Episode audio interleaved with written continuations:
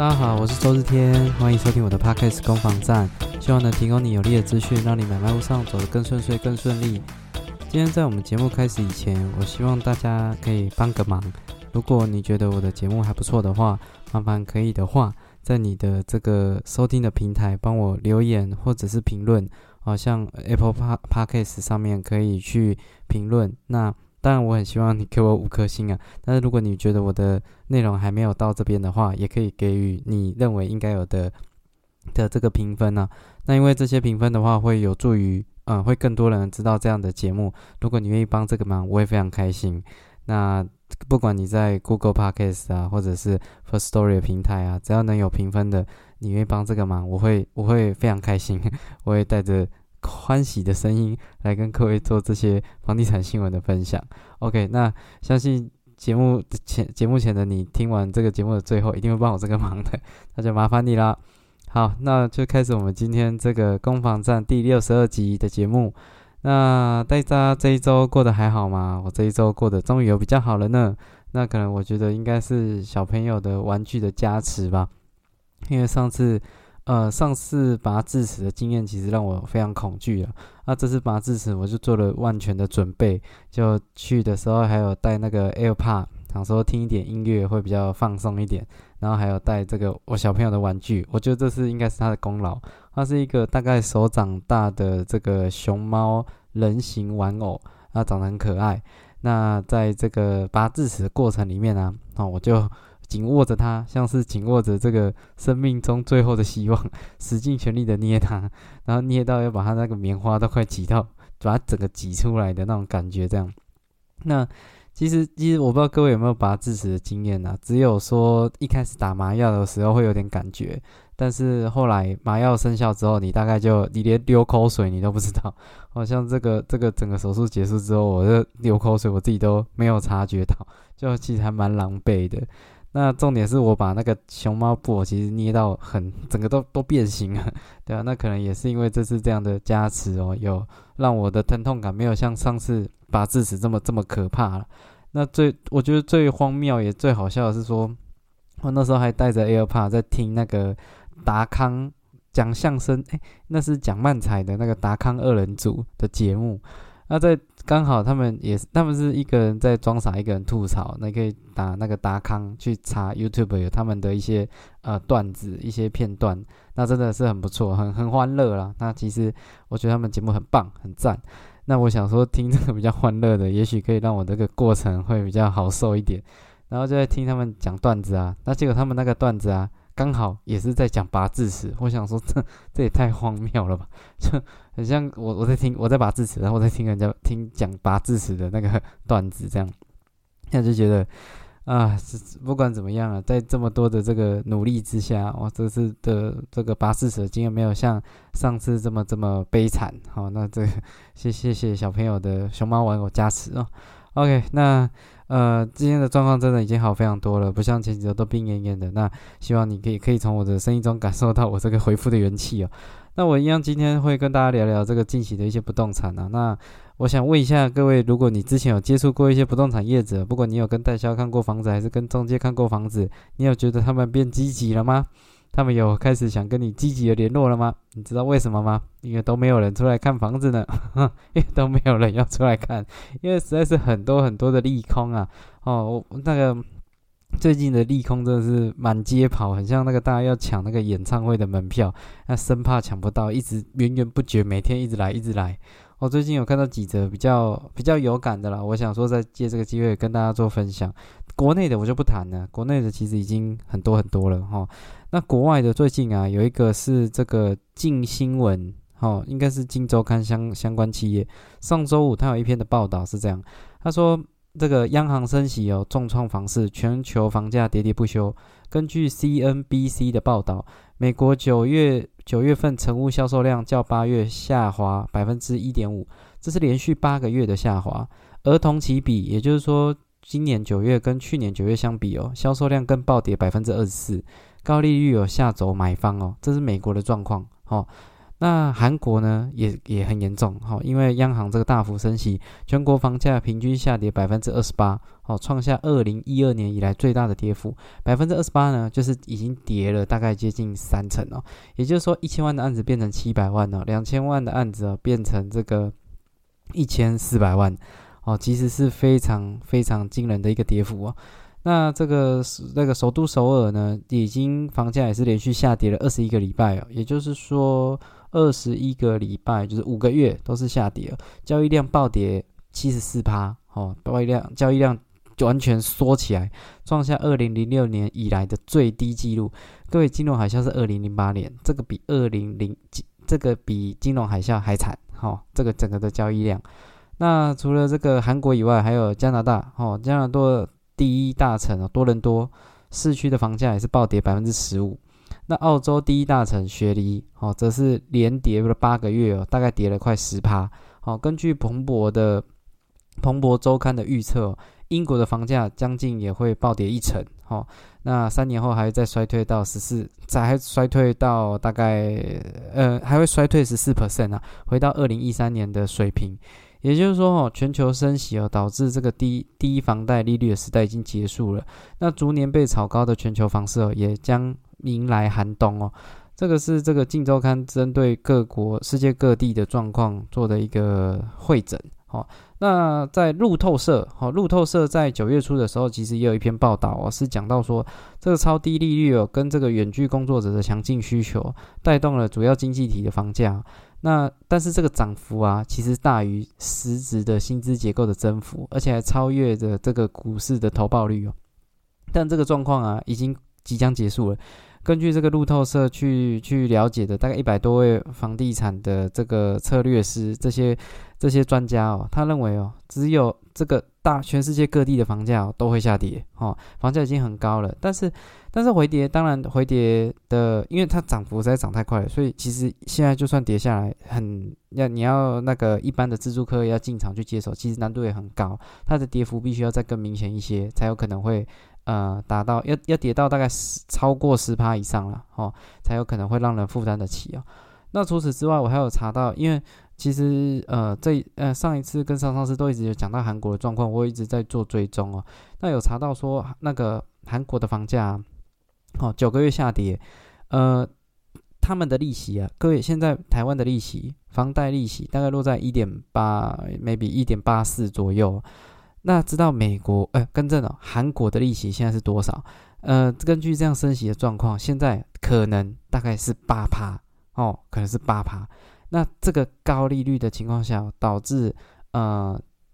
储蓄的获利也会高于不动产的收益。你把钱放在银行做定存哦，或者做活存，都可能比你的这个不动产收租金来的效益来的高，导致说很多的投资人呢，对于说。对于这些商家或者是呃这个不动产投资的意愿哦，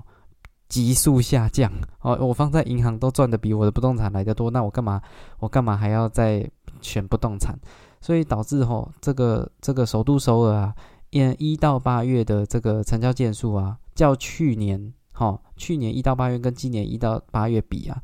大减了七十四趴。哦，今年一到八月大概接近一万件，去年呢是三万多件件。接近四万件，所以成交的成交的量是急缩到个不行啊！哦，所以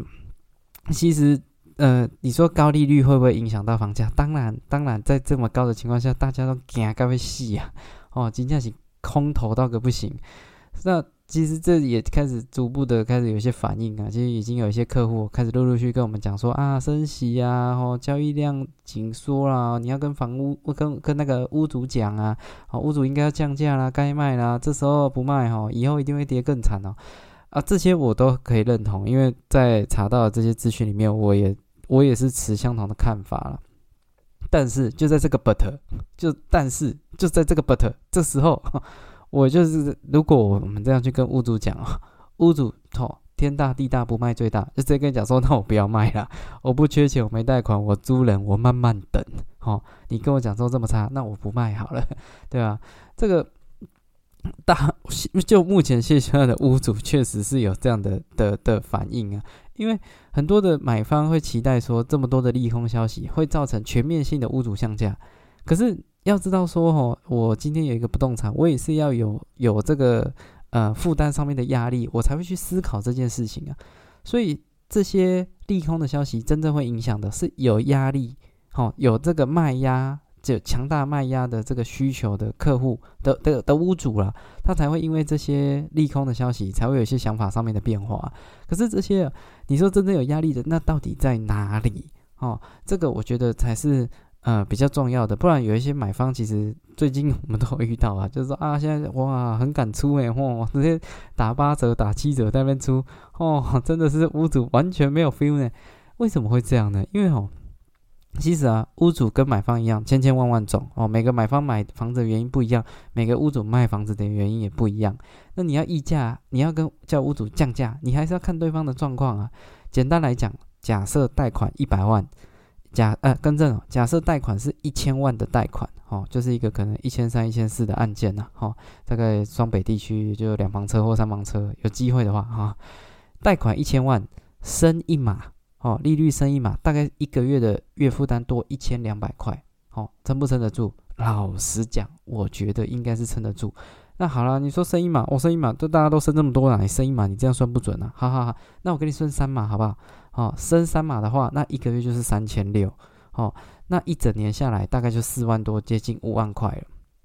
好，那这样多不多？哦，一年多快接近五万块的支出多不多？听起来很多，哦，听起来很多，可是。可是，哦，我们的买方却要屋主降价的是要一平降五万，哦，四十平就是要降两百万，哦，他现在买方期待的是一层、两层、三层的房价修正，可是要知道这一层的房价修正，那都是三五十万起跳的事情啊，可是实际上升息升到三码，就算是一千万的贷款，一个一整年也才多出五万块的支出。我今天这样撑着，我月我的年负担多了五万块。你现在要我降价，动不动就要降我叫我降四十万、八十万、一百二十万，那你觉得屋主他真的会就就哦，我好我好担心哦。那我那我降这样，其实这是比例问题啊。你升息升到三码，其实我觉得已经影响蛮大的了，哦，已经很少见了。各位。在我记得，从今年台湾升息，我记得好像也才升两码而已，过了快应该过了三季吧，升两码。哦，那你说要升到三码，我不知道时间要要要要需要多久的一个时间呢？哦，所以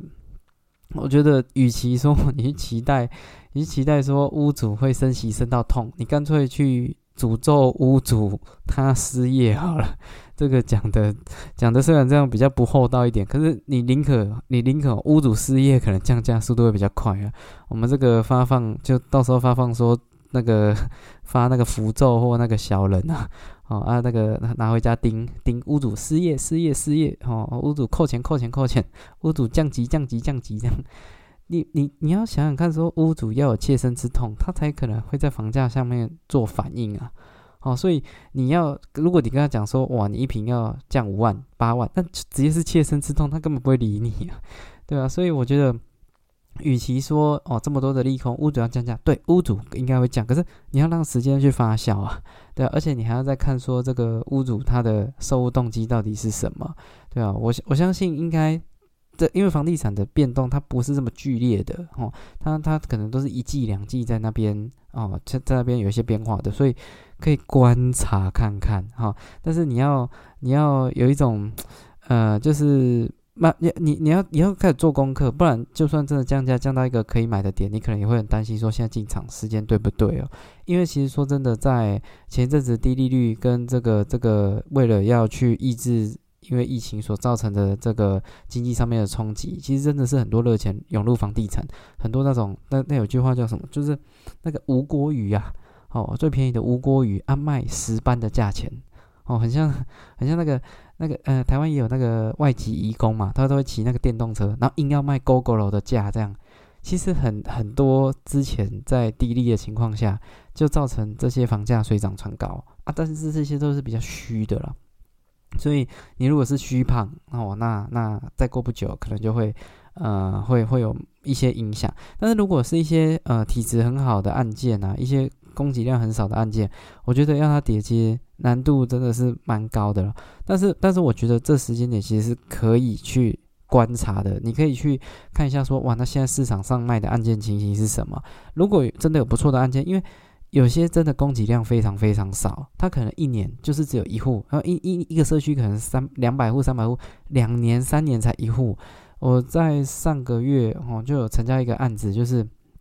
那个社区大概三年才拿出来一户，上一笔时间登录可能才三十万，这一次要卖到五十万哦。那大家都觉得，很多人都想说，哇，怎么可能呢？你那个时间登录差这么多哦，三年多前都这个价，现在怎么可能这么价？可是就是因为它交易量这么少，所以它那个都会那个那个都会跳要 跳跳的集聚会非常巨大。那个时下登录就真的是只能仅供参考了那很多客人都还在谈时下登录，那屋主都不要理他，最后屋主还是卖到他想要的价钱，卖到五十万，跟上一笔时间落差超大，对啊，所以你说现在如果有，呃，我觉得是可以观察一些真的不错的案件，好的社区，好的地段，你喜欢的位置，好，你可以去看一下，因为我相信。那个屋主会降价，可是他降下来之后，你要想说竞争者也许也会变多。他如果降到一个大家都可以接受，降到法拍的价钱，那也不见得会是呃买方买到啊，对啊，很多人也也是会进场，它还是一个竞争关系啊。哦，所以这是我对这个近期的一些利空，我相信会有更多的利空会在陆陆续续再出来，但是我并不觉得说一定不能买，因为好的案件哦，它还是那个调调哈，而且屋主你让他降价，真的，我们现在还要还要很小心的去跟屋主去做一些讨论，因为有些屋主他听一听，他就会觉得说，现在如果利空这么严重，我也卖不到我的目标，那就不要卖。啊，我甚至在推估了，有可能近期的租金行情会往上涨，因为很多屋主卖不到目标，他选择用租房子的方式哦，出租去去 cover 他这一段时间，我觉得这是有可能的。他说啊，那这样很好啊，很多人把房子拿出来租，那供需就会失衡啊，那租金就会下跌。当屋主如果租金也下跌，房价也下跌，那他就必须要接受事实啊。呃，我我不能说这样错，但是这样子要。去发生的要件是要面面俱到了，哦，我觉得还要再观察，我觉得可能没那么快，也许第二季哦，我们在做讨论的时候才会往这个方向去发展呢，哦，这大概是我对于这个最近这个利空满街跑的新闻的一些分享啊。OK，那还有一个案例，我觉得也蛮想跟大家讲的，这是呃，身为一个资深的 PTT 乡民啊，我大概 PTT 年资也。也啊，我记得好像十十十三十四年了吧？哎，哦，不止不止，我大概登录五千多次了，算算不多不少，但是算资深的了哦，资深的 PTT 乡民。那呃，我有看到一个蛮蛮不错的新闻，他是讲到说哦，呃，台中这是台中的一个判决哈，台中一对江姓夫妻哦，居住在社区大楼里面，但是家中呢常常飘来二手烟，结果事后发现哦，是楼下的罗姓邻居常在阳台抽烟。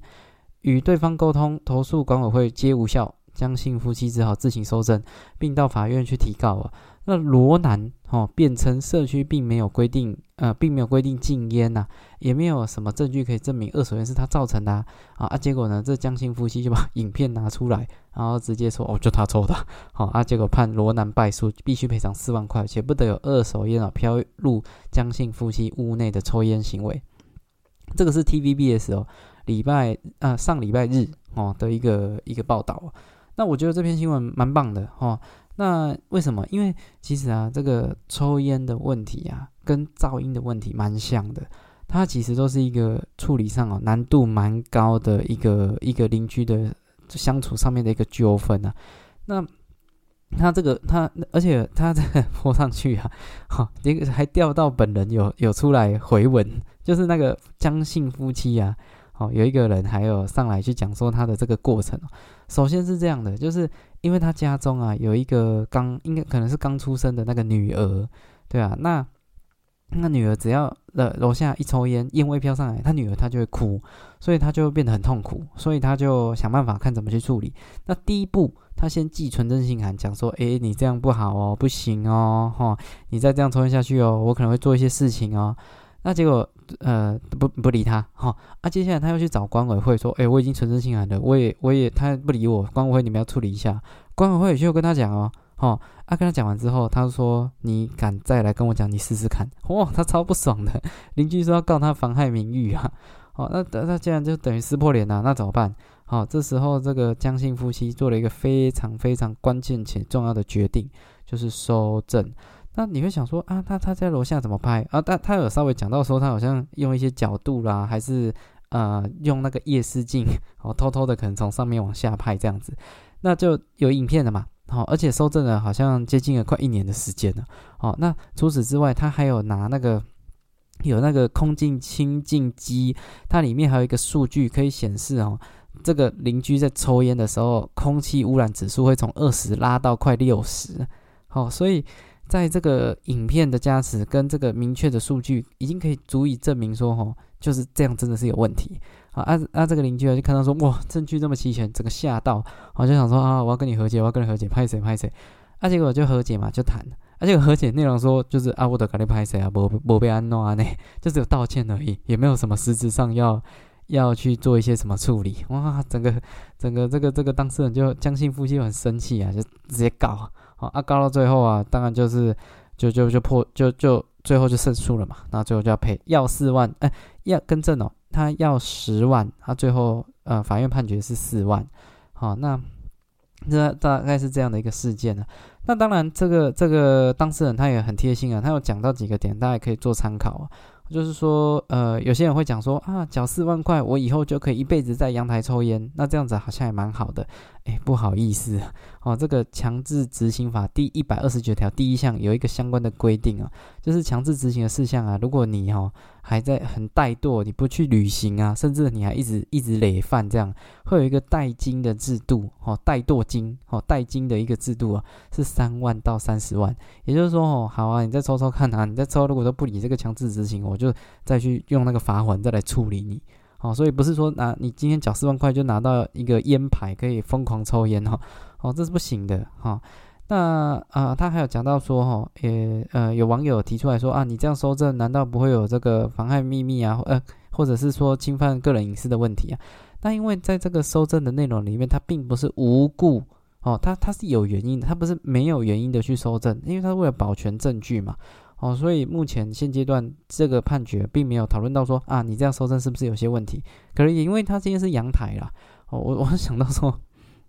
我大学有一个同学，哦，这我们大学就是会年轻嘛，可能就呃爱喝酒这样。好，那喝喝完酒之后，大家就在呃，因为男生一群人嘛，就在宿舍里面讲干话。然后我就记得那个那个大学同学，他就叼着一根烟，然后那个嘴嘴唇下嘴唇微微上扬，很像那个。大力水手吃菠菜的那个大力水手的嘴唇微微上扬，然后叼着一根烟，然后喝醉了在那边抽烟这样，然后就讲说：“吼，我跟你讲，吼，大便抽烟就是爽，超爽，吼，没有呃，我大便不抽烟，我我没办法大。”然后就讲的好像好像很很很帅这样，虽然是讲的是一句干话，啊，可是这个就凸显一个事情啊，我就在想说，今天这个案例，他是因为他在淋他在阳台抽烟。所以可以收证。假设他是一个很爱边大便边抽烟的人，他在浴室抽烟，你根本就拿他没辙啊！难不成你去拍他大便吗？你这个这个根本就没办法啊！所以这个收证上面难度就会变得很高了。所以我觉得今天这个案例是因为刚好是阳台，阳台是半开放的空间，还有机会可以收证。如果你是在浴室，有些真的会在浴室抽烟。我前阵子也有一个房子刚交屋哦，就是有有成交了，然后交屋，嚯！那个浴室上面的空气滤芯机拆下来，上面全面都是烟垢，所以那个那个厕所微微的都会有一点点那个二手烟的烟味，因为不只是二手烟，还有三手烟，那个都会附着在墙壁上面，或者附着在很多的这个这个天天天花板上面，都会有可能的哦。所以其实呃，这问题是蛮难解决，它最大最大最大的难处就是在举证啊。那今天。这个案例是有顺利，因为他举证的很顺利。可是，诚如像我之前也是跟各位讲的这种噪音问题，你就算有噪音，就算有烟味，你也很难证明是谁传过来的。好，你光靠证明是从他那边传过来的这件事情，就会非常难度非常的高了。好啊，所以这边也就补充一下，如果你有遇到这样的问题，哦，有几个选项你可以参考看看。你可以去装，呃，因为通常会有。就比如果是新的大楼，它都会有单层排气，就是每一层楼它会有自己的排气。那他如果在他房子抽烟，他就单层排掉，那就没什么问题。可是现在如果有一些是中古大楼，它的排气呀，哦，是透去根据那个公管去做排气的，那这样就会一家烤肉万家香。他如果在抽烟，你就很容易会闻得到。那当然，他来你的房子就两个管道，一个是从上面来，一个从下面来。哦，有时候从上面怎么来，它还是有可能会来。哦，这个很难讲啊。哦，那如果假设它从下面来，它从哪边来？它就有可能会从你的排水孔出来。所以你只要装那装一个东西哦，就是叫这个防臭地漏、防臭味的那个地板的漏漏水的漏。你装防臭地漏，那就可以把那个味道压下去哦，而不会飘到你的房子里面。你 Google 打防臭地漏哦，就会查得到啊。当然，我这边不知道哪个牌子会比较好。如果有这样叶配文的话，那麻烦请找我。有机会的话，哈，防臭地漏，好欢迎用这一排这样哦，日天推荐。但是。这是对于说从地板，就是你楼下邻居在抽烟呐，你可以装这个防臭地漏去把它隔绝掉。那它可能从一些排水孔，所以你浴你的那个浴室的，还有你的厨房的，你可能都要处理。那还有另外一种可能呢，那就是从上面哦，这其他地方，就比如说从你这个隔壁户的邻居传过来的，那你就要做那个有逆止阀的排气扇。也就是说，你的浴室啊，就你你看你味道从哪边过来，你去装那个排气扇是可以把它整个隔绝开来的，那至少就可以把那个味道去挡掉了，它烟味不会飘过来哦，这也是一个方式。那希望我这个资讯各位不会用到了，对啊，因为这个抽烟的问题啊，其实呃我自己有小孩，其实也是去吃早餐啊，发现有人在抽烟，其实就真的也是蛮蛮蛮蛮痛苦的啊。那小朋友又对这种烟味很敏感，所以哦。呃，如果你遇到，希望你自己就可以解决。但如果你不能解决，那就收证吧。好，那只是说收证哦，就是会比较辛苦一点。但是这个最后的结果，哦，罚他四万块。啊，我相信一定也可以造成一些这个意志的，至少可以喝止他了。哦，这大概是啊这一周的我觉得一些不错的新闻的一个分享了。OK，那也谢谢你收听到这个节目的最后。那如果你这个这样的节目形式，节目呈现形式还不错，再麻烦帮我在你的平台那边啊，帮我做一些评评论哦，这样的话会有一些加分，对吧？那我也会很谢谢你。OK，那谢谢你收听到这边，也祝你有愉快的一天。我是周志天，拜拜。